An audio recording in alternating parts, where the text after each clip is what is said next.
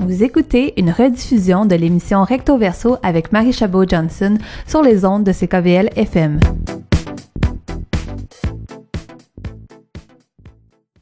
Alors oui, bonjour, euh, je m'appelle Émilie Monet, je suis une artiste euh, interdisciplinaire basée à Montréal depuis euh, 11 ans maintenant. Euh, je suis euh, d'origine anishinaabe du côté de ma mère et française du côté de et euh, il y a sept ans maintenant, j'ai fondé un organisme qui s'appelle les Productions Onishka et un festival qui s'appelle Scène contemporaine autochtone en 2016.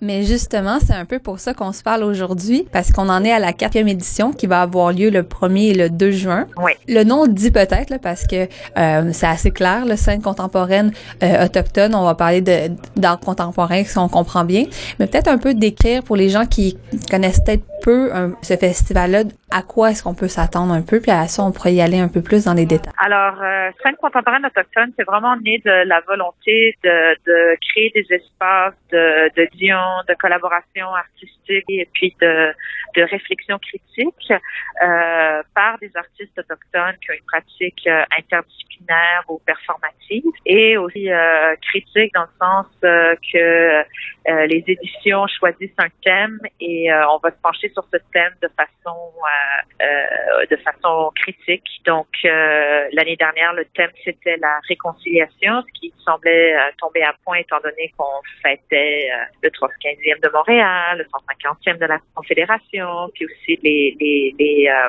appels à l'action de la Commission Vérité et Réconciliation. Donc, moi, j'avais envie d'inviter des artistes pour euh, pour offrir un regard peut-être un peu moins romantique ou utopiste de, de ce qu'est la réconciliation selon euh, selon les réalités autochtones et euh, voilà donc et cette année le thème sera la représentation et l'auto-représentation. Là j'ai tellement de questions qui me viennent en tête par rapport à tout ça mais peut-être qu'on pourrait commencer un peu justement par le thème de représentation et de d'auto-représentation parce qu'on sait que c'est quelque chose qui est inhérent un peu à justement la à la représentation sur scène, c'est que dès le départ, euh, il va il va avoir ces enjeux-là de savoir comment on se représente, euh, la question de l'appropriation culturelle et tout ça.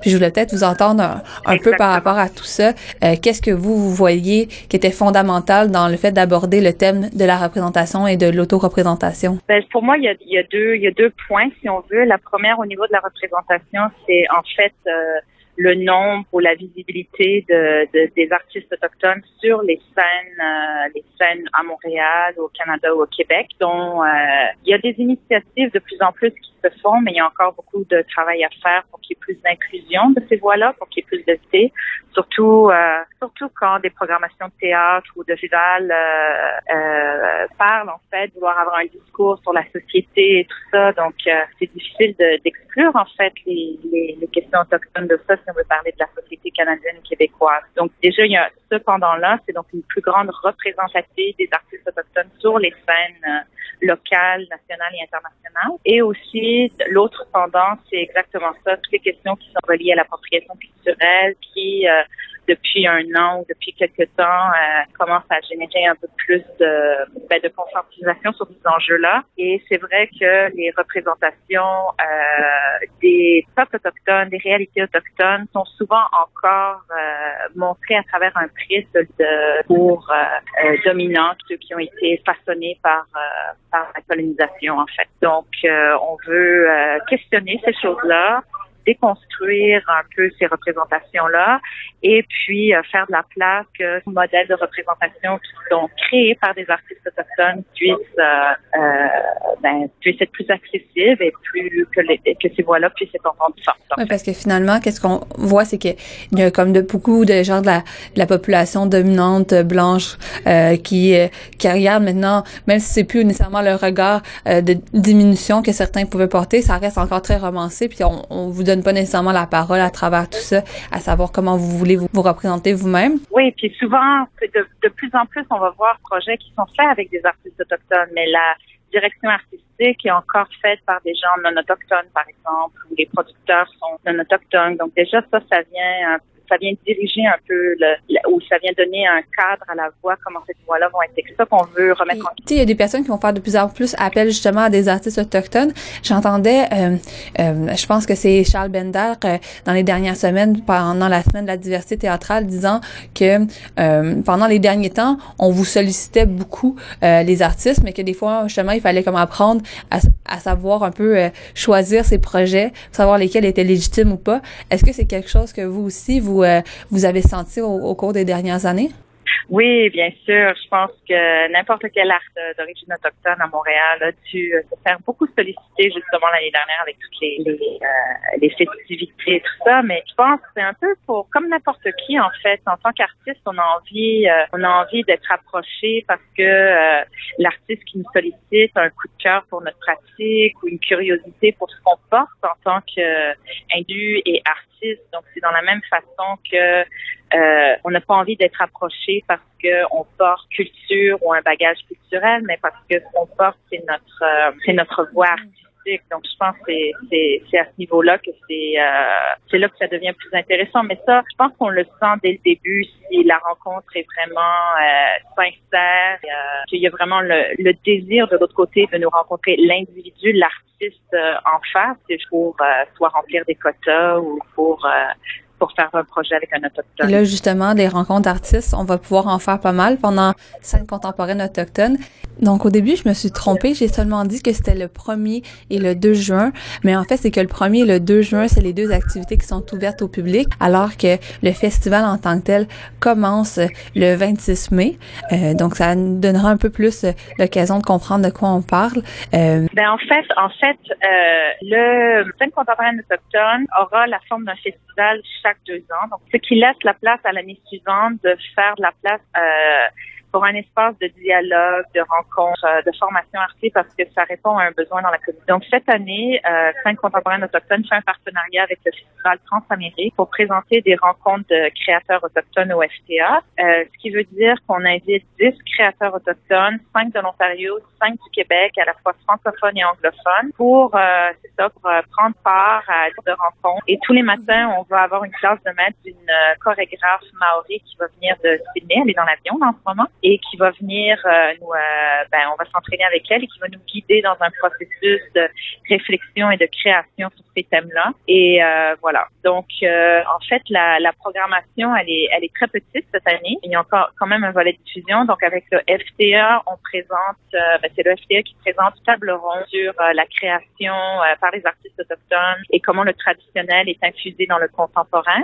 Donc, ça, ça va avoir lieu le 1er juin à 17h. Donc, il va y avoir des artistes de scène contemporaine autochtone, et également Lara Kramer, qui chorégraphe euh, Oji Cree, dont le travail est présenté au FTA cette année. Et le jour suivant, nous, on présente que j'appelle une conversation performative, si on veut.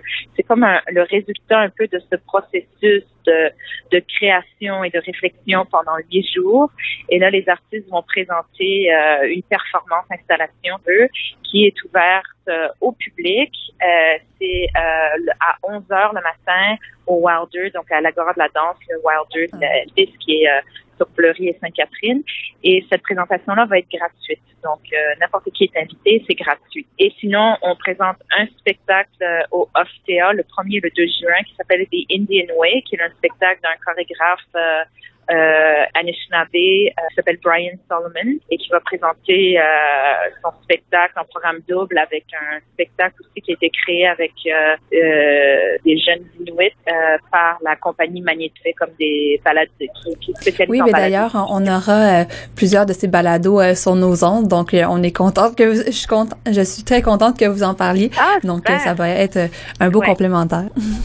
Donc voilà, c'est ça. C'est comme on s'est dit que c'était plus euh, plus bénéfique en fait de faire la version festival à chaque deux ans pour euh, pour euh, que l'autre puisse un, un, temps de, de réflexion puis de de rencontre. C'est important aussi au sein de, de notre communauté d'avoir ce genre de Là, cette année, l'édition finalement se conclut au début du mois de juin. Et vous, veux pas, euh, c'est euh, le, début du mois de juin, c'est le début du mois euh, de l'histoire autochtone. Donc, c'est toujours une période un peu thématique, sûrement dans plusieurs médias.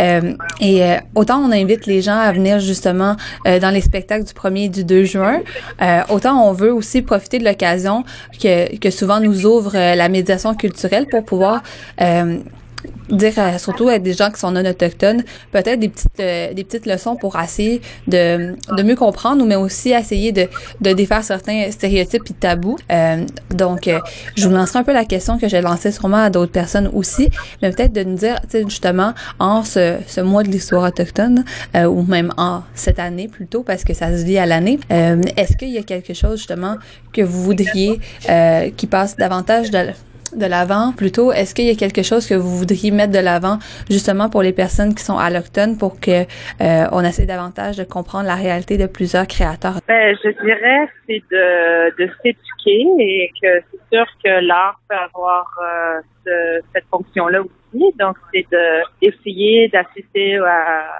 à spectacles, plus de conférences, plus d'actés. Euh, il va y avoir beaucoup d'actés euh, qui vont avoir lieu euh, le 21 juin parce que c'est la journée nationale des autochtones. Donc, il va y avoir des activités un peu partout à Montréal. Il va y avoir aussi, c'est la saison des powwows qui commence. Donc, il va y avoir des powwows à toutes les fins de semaine. C'est une bonne façon de se, de se rapprocher ou de, se familiariser un peu avec euh, ben, avec les cultures autochtones parce qu'il y a plusieurs cultures différentes. Euh, au Québec, il y en a déjà 11 différentes. Et puis euh, et puis, bien sûr, il y a le festival Terre s'en vient aussi au mois d'août et c'est un, un, magnifique espace de rassemblement. Les gens peuvent ben, connaître le travail des artistes autochtones puis aussi se familiariser avec avec les réalités, les enjeux, les intérêts. Ça passe beaucoup par l'éducation et puis Maintenant, avec les réseaux sociaux et de plus en plus d'initiatives, moi, je vois beaucoup de beaucoup d'activités qui passent où on, a l'occasion quand même euh, de d'apprendre. Donc, euh, il faut euh, il faut faire un peu ses devoirs. quand on le fait, ça paye un peu. on peut être on peut être informé. Donc finalement, il faut essayer de justement attraper ces occasions comme vous euh, nous le permettez pendant les, euh, les, les, deux journées justement que le, le, festival va être ouvert au public. Euh, mais je vous remercie d'avoir pris le temps. Ben ça me fait plaisir.